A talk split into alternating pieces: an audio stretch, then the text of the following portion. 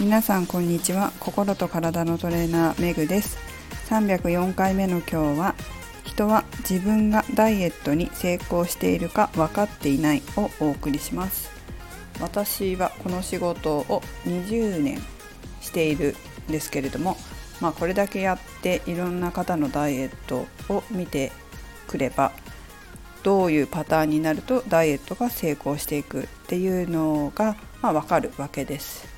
でですね、まあ、特にですね私はやはりもともと看護師だったので、えー、健康に痩せるリバウンドしないで痩せるっていうことをすごく大事にしているわけです。そうするとどういう痩せ方だとリバウンドしにくく病気にもなりにくくこれは病気になりにくいっていうのは将来的にもずっと健康でっていう意味です将来的にもずっと健康を維持しながらリバウンドせずに生き生きと生きていけるようなダイエットができるのかっていうことをすごく大事にしてるわけですね。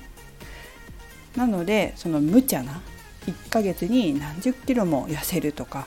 すぐに何キロ痩せるとかそういう、えー、リバウンドしやすいかつ体を壊したり精神を病んだりするようなダイエットは教えていません。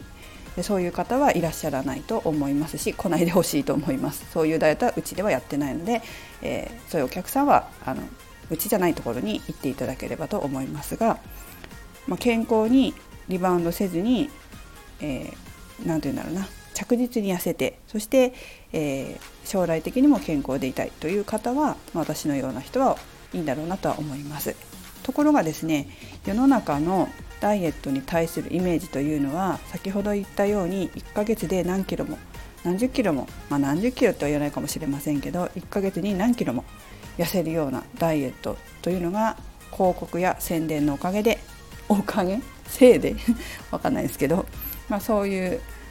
固定観念、まあ、ダイエットっていうのは成功する人っていうのは1ヶ月に何キロも落とすんだろうみたいなものが植え付けられているように思います。なので私がこうダイエット指導なんかをすると私から見たらあこれうまくいってるな。このまま続けていけば目標の体重体脂肪率に1年以内で到達するな。っていうことって結構あるんですけど、まあ、それは私はそう見えてるんですが、あ、生徒様方っていうのはそれが見えないってことはよくあります。自分がそのうまくいってるのかうまくいってないのか全然痩せてないような気がするみたいな感じに思われることが多いですね。ただその生徒さん自身もダイエットのスイッチが入るか入らないかっていうこともあるんですけれども、まあ、スイッチ入るとがぜやって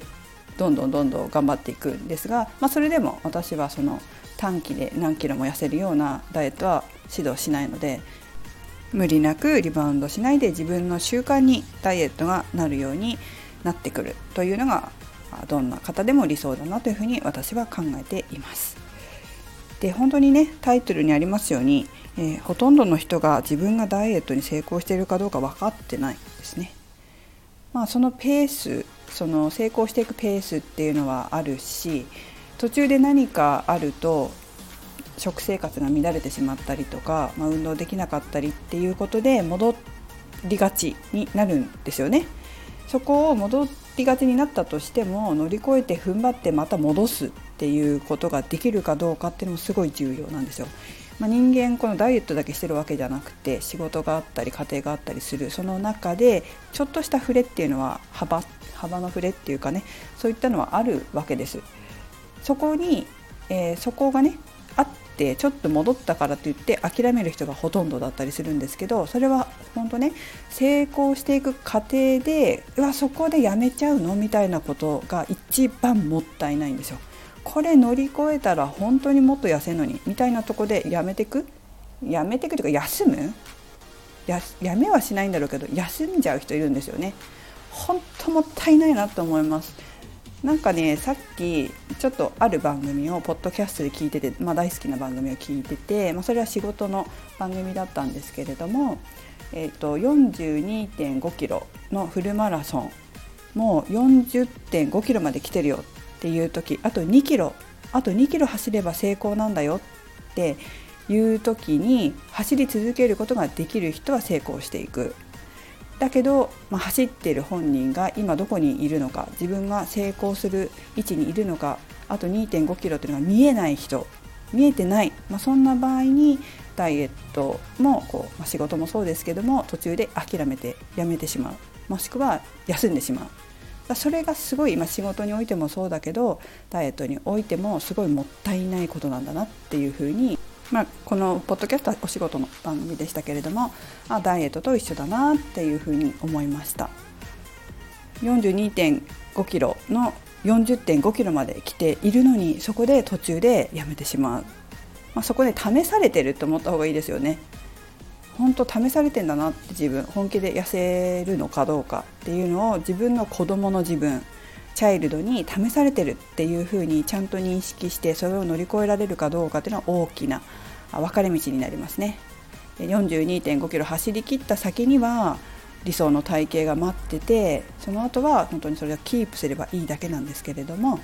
本当ね途中まで来てうわ今10キロまで来たのにもうやめんのかいとかね20キロまで来てあと半分なのにもそこでやめんのみたいななんかねそういったことがあるとダイエットは成功しないっていうことですねだからパーソナルトレーニングなんかもあの週に1回とかまめにコンタクトを取ってる方っていうのは挫折しにくいんですよね。私がこう見て判断して、え、